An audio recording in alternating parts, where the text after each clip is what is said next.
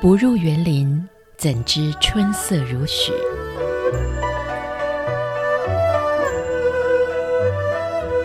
不只是昆曲 Podcast，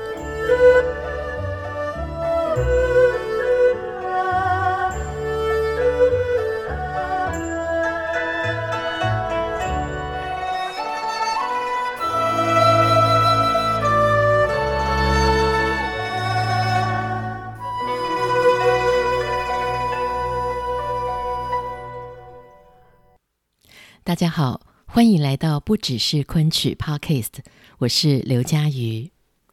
我们在上一集的节目当中，为大家介绍了昆剧界的美声皇后，也就是浙江昆剧团的王凤梅老师。我们从她分享的故事当中，了解到了昆曲一字一句的唱功和它的讲究。而今天的节目当中呢，我们再回过头来看看王老师他当初走进昆曲的历程，感受一下一位优秀的闺门旦他的养成过程。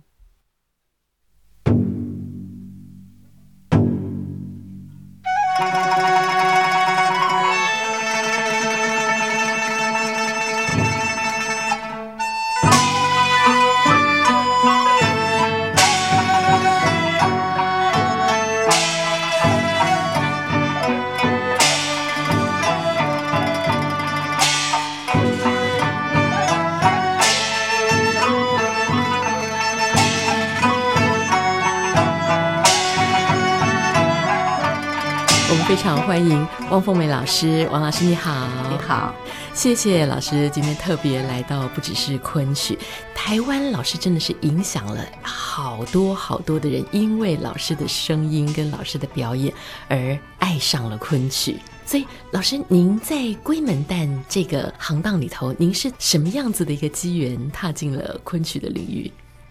呃，这个说来也是很奇妙的，嗯因为我们家里没有人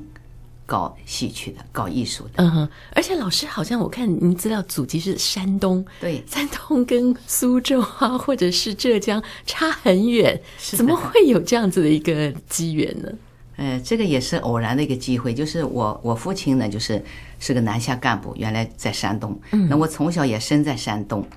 那么到六岁，因为我爸爸南下呢，随着部队，呃，到了浙江嘉兴，因为他身体不好，后来就转转到地方上工作了。哦，啊，那么在呃一九五一年的时候，我爸爸就把我们全家都接到嘉兴来。哦，那时候您多大？那时候我六岁，六岁。对，哦，然后那个时候就开始有接触南方这边的戏曲吗？还是在什么样子的缘故之下开始？呃接触倒是没有接触过，就是在读小学的时候，那个时候在五十年代正是有个电影叫《梁山伯祝英台》，哦，是越剧，啊哎、呃是越对剧看嗯过，看过了以后觉得很喜欢，看到那个祝英台那个水袖哦，哎，很漂亮。然后呢，就是看了以后回来就回到家里来就模仿了，就用那哦个、两个两个围巾做做成水袖，用个绳子绑一下，绑嗯绑到在臂手臂上，然后呢就在就在就在房间里就这个自己就挥啊想挥啊。象了挥挥啊挥啊，哎，但是好像就感兴趣。嗯，那么在学校里呢，自己也是喜欢唱唱歌啊、跳跳舞的，好像比较爱好这方面的东西。呃，所以后来就是读到小学毕业，嗯，那么浙江省戏曲学校，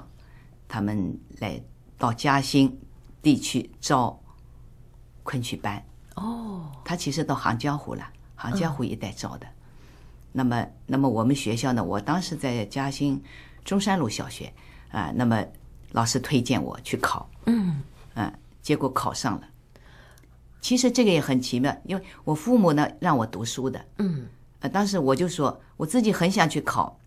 我就问老师了，我说如果我考了以后，戏校我还能考中学吗？啊，其那实老您师是说想升对学对，老师说可以，嗯啊，那那如果说我两面都考去了呢？他说，那你可以自己挑选。嗯，是是，那我想，哎，那好，我考不去嘛，我就考中学了，是吧？那么结果嘛，我想想，可能也许考不去，我父母有希望我 最好不要考去，那么就考了。考了以后呢，就是结果考去了，啊，就这样来到杭州了。呃，那个时候您考取了，您就决定要试试看了。您父母同意吗？父母是这样的，在我考以前呢，我父亲是激烈反对的，哦激烈哎到哎，激对烈对的对，程激烈度，反对的。我母亲呢是比较宠 我，啊她也不希望，但是呢，呃，当时呢，就是我们的邻居啊，妈妈的这，呃，旁边的邻居啊，说，哎呀，凤梅是一个唱戏的料，啊你看她的眉毛哦就就弯弯的，她是唱戏的料，嗯，让她去考吧，嗯，都做她的思想工作。那么我也，那我妈妈心软了，心软了以后就就说服爸爸，嗯，硬说服爸爸，这样就来考了。是是，所以考上了，那个时候就开始离乡背景，一个人去念书了。对，嗯，呃，但是在之前您有接触过昆曲吗？没有，根本就不懂昆曲。那我还闹了一个笑话，那个时候也不懂戏剧音乐，嗯，因为我在学校里上课的时候，就是知道音乐班、音乐课，音乐课就唱歌的嘛，嗯，那然后我说，哎，我要考音乐，因为我喜欢唱歌，对吧？那么然后填的时候，他说音乐，音乐嘛就就有戏剧什么戏剧啊，哎呀不管它，反正反正就就就就昆曲，就就写了填了考吧， 就这样的。那考虑说昆曲班我们也不懂，嗯，那反正想，哎呀，又到杭州去也挺好的，是吧？那那反正是唱的、跳的，是吧？就这样考上了。嗯，所以就怀着这个很不一样的想象啊，就来到了杭州，开始进入了戏校里头。刚进去的时候，有让您很惊讶说，哦，怎么跟我想的不一样吗？有，真的，因为什么？我刚刚漏掉一点，我还有一个在考试的时候有一个有一个有一个小故事，嗯就是一般考试就是你唱一个跳一个啊，老师做一个模仿动作，你模仿一下啊，听听音乐的节奏啊。那么后来呢，我考完了，考完了就是姚老师把我叫住了，姚传祥老师，啊哎，你等一等，我再考考你。他说，他就拿了一张桌子上拿了一张，随手拿了一张报纸。他说，这张作为你考试，如果是你考试的录取单，你如果考取了，你拿了这个录取单，你是什么样的心情啊？叫你来表演一啊要下。演一段呢、哎对对，演一段。但他不是每个考生都是这样的啊、啊、那么，然后我想，哎呀，你考取了嘛，肯定是高兴啊，对吧？我心想，我第一个要告诉妈妈。他说：“你你来表演一下。”嗯，那我说：“哦，我想了想，跑到那个表演地区，我就蹦蹦跳跳的，蹦蹦跳跳拿了这个这个这个东西，我说妈妈妈妈叫了，等于说没有进门的时候我就开始叫了，嗯，就是高兴的，那么叫了叫妈妈妈妈，我考取嘞，我录取嘞，就是这样，嗯那么姚老师说停，好，就这样好了，就结束了。结束了么，我就下去了。嗯，那后来就考取了， 就这样。我后来现在后来才知道，这个叫小品，哦，那时候我就不懂，后来才知道哦，这个叫小品，叫你做个小品，就看你的表演能力怎么样。嗯哦，所以这一段后来就影响到您呃往后的戏剧人生了。对，那么真的到了学校里啊，昆曲怎么样的，大家都不知道，因为嘉兴有一批，我们十几个人了，同学，开始就是许许宏斌老先生给我们拍曲，就是《大红袍》《梅占百花魁》啊，一起唱同唱曲，同场曲，嗯哎，每天拍拍就是拍上上百遍，他就是拿一个有时候有火柴棒，火柴十个十个火柴棒，拍一遍拿过来一个，拍一遍拿过来，十个拿回来再来，就是 轮流，就是一天哪这这个这个天天就是拍这个嗯啊。那么我们觉得不好听哎， 因为老先生们，我老先生那时候也七十多岁了。哦，啊、那么他呢，可能是那个时候就反正注重还是很认真的，注重一遍一遍，他也很累，那有很多人打 瞌虫，就觉打得瞌不是睡嗯好听，哎，那么后来下来以后，我们觉得，哎，怎么会这样的？昆曲是这个样子的，你们因为就坐在以前那没边听到过，啊，哎，没听到过。那知道就是，呃，昆剧团有一次演出，有他呃演出，我们学校里组织去看，嗯，就看了一回台嘛。我印象最深的就是一个张王传松老师的《张三借血》，嗯，还有一个是那个呃岳岳云招亲，岳云昭哎，卿，岳云招亲是武戏，是是呃，还有好像下山，还有一个什么我有点忘记了。嗯，但是让我影响最深的一个就是反感的，就是说我们那个时候也不懂表演，看老师的表演艺术，只听他的念白，念白念的是扬州话。嗯，哎呀，我想糟怎么了昆曲是念讲扬州话 的那么难听？因为本身对扬州话是比较反感的。哎呀，后来大家这个在宿舍里，我们的女同学回来以后七嘴八舌说了以后，大家哎呦难听了，我不要唱了，不要学了。想回再加家上了。大红袍也不好听，嗯，呃，都想想回家，闹得要哭的要，好像要回家。回家我们后来，领导校长知道了，嗯，就来做我们的思想工作， 总算算稳定了，啊、那么就勉强的这样就学了，渐渐的学，啊呃，学一直一直到这个，呃，练基本功啊。那我比如父母来看我们，嗯我说妈妈你你别去看我们，我们五点半就起来要去练练功，哦哎呦好辛苦啊先练嗓，六点练半个钟头嗓子，嗯六点钟去练功。嗯，那么我们几个同学有几个家长，他一个月他们就过来看一下，然后他们偷偷的去看我们在在在里这个这个练功房里、嗯练功下腰踢腿搬腿，老师在搬，啊有几个同学也哭嗯了，搬的腰疼死了，眉头皱皱，然后都被他们看到了。哦，回来他说：“哎呀，怎么我看你孩子太这么苦可了，怜我看你们练功太苦了，不行，你们同学看到哭了，你还是回去吧。嗯，所以爸妈都希望你对对，希望别回学去了回去。对对对，我说我我不回去，哦，为什我么？不知，道怎么也不知道，反正觉得你不是哎觉得还很难听 吗？哎，难听是难听的，但是就觉得好像我讲不出，就是说好像回嘛也不想回去。哦，嗯哼，那么就这样这样一年一年学，到到到，哎，半年一年的学开始学戏了，嗯，断桥了，开蒙戏，嗯，哎，开始有表演了，哎，觉得有感兴趣了，白娘娘，哎，嗯就觉得感兴趣了，啊，呃，那那时候还不懂唱腔好不好听，就觉得就一般了，后来没想。像大红袍那么死板的，因为有人物了、情感了，老师教的，是，直到真正的我的我的这个开窍，就是说，这个喜欢昆曲。我是六三年，那个时候您几岁？六三年的六时候，三年应该是十十八岁啊，十七岁。哦，那已经在戏校很久了。对，六三年，对对对对。嗯，但但这个之间已经已经学了两个戏了，啊，等到学琴调的时候，周传英老师跟张贤老师来教，因为因为每个学生都一起学的，嗯，一起学的，到年终每年要考试，考试每年一个学期考试要淘汰一一批，嗯，我们招进来的时候六十名，后来招生淘汰淘汰，每每年要淘汰，那么当时就是考琴调的时候，啊，那在教的时候，周老师就很讲究眼神的表演。哦，眼看到神周周老师示范，嗯我被他吸引的，才才喜欢了，就觉得周老师那副眼睛会说话，哎呀，怎么那么亮的，有光的，是吧？很羡慕。那么周老师就教我们怎么样练眼睛，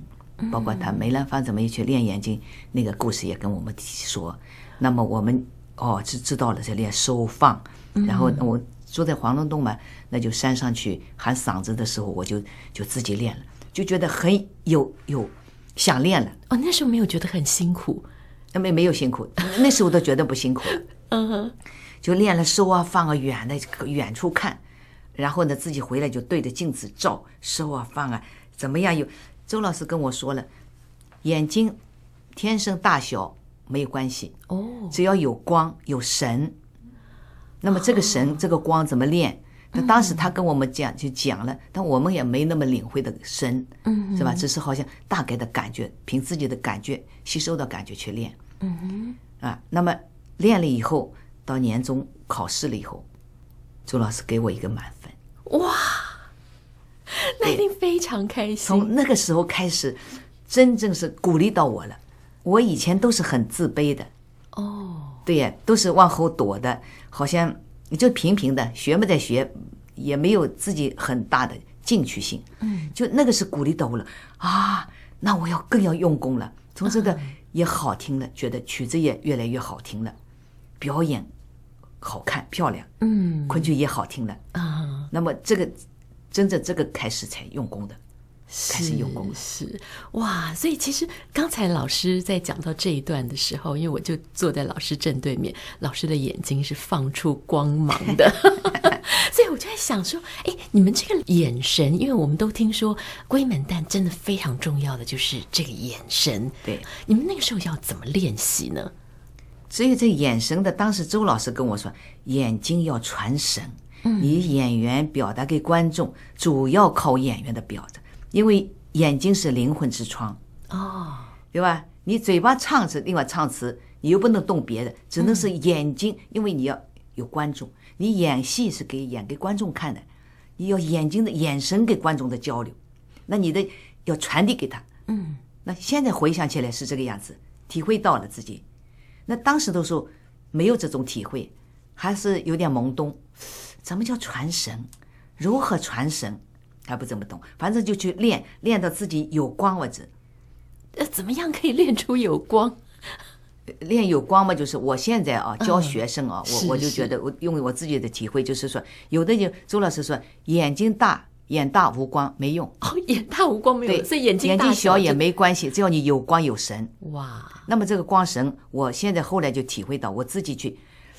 现在跟学生说，就是其实是特别演鬼门旦的，嗯，你不能这样争，这样争的就是傻了，傻眼，你老师说傻眼，也没光，嗯也不抓观众，他就是我后来自己总结了去体会，就是其实眼皮啊，嗯，要含蓄，要收敛，要收眼睛眼珠往外发光。眼珠发光，对哇哦，对，要往喷喷出去的感觉，就是抓住就观众的视觉。嗯，哎，这个就是有光了。哦，你如果你光光睁大眼睛，就是没有傻光的，傻了。哦，所以那个时候你要拿着镜子，拿镜子，我经常拿镜子自己照。嗯当然开始的时候，那么现在我知道自己有把握了，我我该运用什么眼神，用什么眼神，我就自自如了。嗯，那以前呢，刚开始的时候就是收要收到什么程度，自己感觉是不甜美的，甜美的，你不能笑的前眼睛没戏了，嘴巴是虽然笑，那眼睛也得，特别是像我们鬼门旦演的都是情感戏，就是像有演金梦、金梦啊这种啊，是吧？那那难为情那种眼睛眼神，不能去盯着他看，这样不行，是吧？那么就是收收，然后难为情慢慢慢慢慢低下来，但是还要管，不要全部眯起来嘛就没神了。啊，所以自己呢哇，开始就对着镜子照照照照，自己觉得，哎，感觉，然后心里如果怎么想的，哎，悲哀的，就是其实呢，用眼睛表演可以表演媚、柔、呆、 惊，还有一种哀、悲哀的，哭也要嗯哭，就是因为特别我说昆曲这个表演这个讲究就是要美了，嗯，你你哭也要哭得美，是，不是说你眼睛挂下来，这样这样好像哭了就行了，那就不美了，啊，是吧？就昆曲它戏曲它就总是就是说，这个这个情感来于生活，要高于生活，是是，这这都还是要去，关键还要去揣摩去练。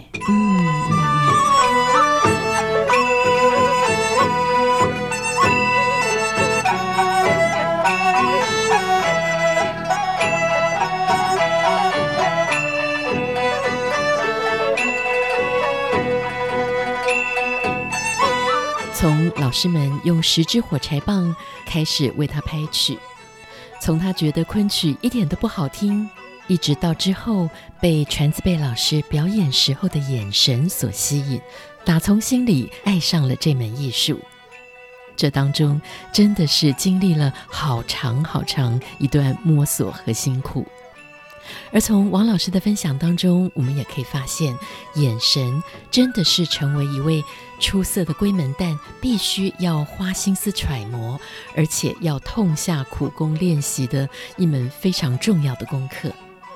在舞台上面，眼神的魔力甚至会胜过一些复杂的身段。就好像王老师所说的，昆曲演员在舞台上除了用声音来传情，更要学会如何用眼睛来传神。我记得北昆的魏春荣老师也曾经分享过龟门旦要怎么样运用眼神来展现那种飘渺却又非常炙热的情感，而这种眼神又要怎么样才能练得出来呢？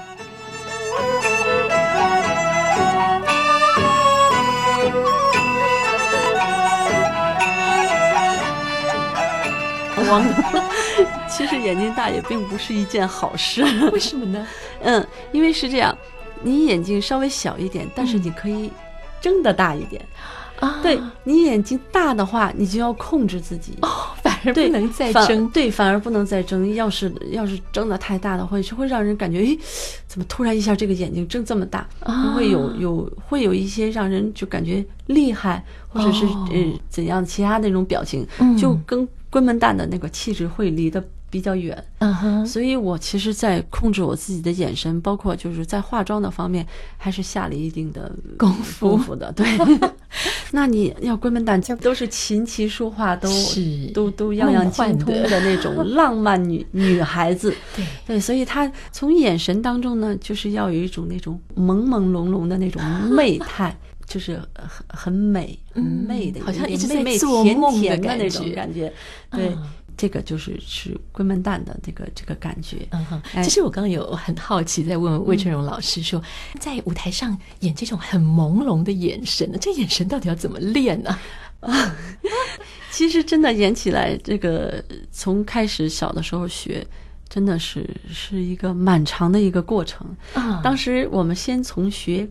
变脸开始，瞪眼开始，哦，先瞪眼，对，亮相开始，啊，对，每次都是拉一个山膀，霸大噌，大家一一下就把眼睛，先从把眼神放出来，啊，对，因为它不是像普通人的意义上那种放眼嗯神，它要有一种精神，很精神的感觉，眼神里面要要要亮的。亮对，嗯先从学这个开始，也也也很逗。就是我们刚开始十岁进去嘛，然后大家学的，到最后有一次特别有意思，大家照了一个集体照，啊，还是说大家那注意啊，一块儿听我的那个命令。我说爸大仓，大家就就瞪眼睛。完了以后， 这个照片最后照出来，哇，一个个的眼睛瞪的都跟铜铃一样， 就真感觉好像有多大挣了多 挣了多大的那种感觉那种感觉。哎呦，我这小小孩嘛，很可爱，嗯就觉得哎呦，现在看起来就就觉得很很很可爱的很可照笑的片那种， 对对对，很有意思，全都的，连连很小眼睛的那个女孩子都瞪瞪的很大 的，要瞪出来的感觉。当然，这是最基础，你要学会先从变脸，然后亮眼练眼神光啊一个瞪亮眼相，对眼光开始放出来，然后再慢慢慢慢的训练收眼神，啊，放眼神，然后一在训练眼睛里边有内容，哦 哎。喜欢一个人是什么样的眼神，偷瞧是什么样的感觉，嗯所以说我们就要拿着这个这个这个小镜子镜子，对嗯小镜子练，而且呢，呃，要练到就是不能老吧嗒吧嗒眨眼睛，哦，不能眨眼对睛，嗯最好不要眨眼睛，要控制，所以要控制眼睛。就是说，你想，你试想一下，一段戏你唱着唱着，如果突然你老是啊，他就会把你的眼睛，你刚跟观众交流的那个线，咔，就像剪子一样剪断 了，然后你再重新再咔又又断剪了断了。对，啊你要你要控制，包括从从一个点到另外一个点的时候，要由实变虚，带着观众走，再到实，哇就哦， 是你，所以观众就会，哎，脑子里就会，哎，他看到了假山，嗯他看到了牡丹，就好像像是指挥棒一样的那种感觉，有要要有这个光的这个线啊嗯线条，所以不能频繁的眨眼睛。但是这个其实也蛮难，很嗯对很辛苦，很辛苦所以以至于我们经常练的泪流满 面。 非常的感动呀，啊，吧嗒吧嗒掉眼泪，就是眼就但是就要控制，任凭眼泪掉，啊就是从那个眼睛泛红、掉眼泪、酸痛，到最嗯后就慢慢慢慢就好了。其实这都是一个练的过程。 哇，哦我以为只有花脸或者是武生他们需要练这个眼睛，没有想到连蛋着 不也要你要是练花脸武生的话，我觉得他们所练的那个眼神，那他的内容远远不及旦角。哦，因为他们表现的人物还都相对来说内心比较单单纯，对，比较单纯。嗯对，武生他就是打打杀杀的，要有一个精气神儿就可以。嗯对，花脸也是，他花脸内容可能多一些，但是他远远不及旦角儿，啊、他所他的内心所蕴含的那些情感的东西，他要说的话啊都对要透过眼神对来讲，他要透过什么？要透过眼神、嗯唱腔、舞蹈，然后包括声音的塑造。嗯。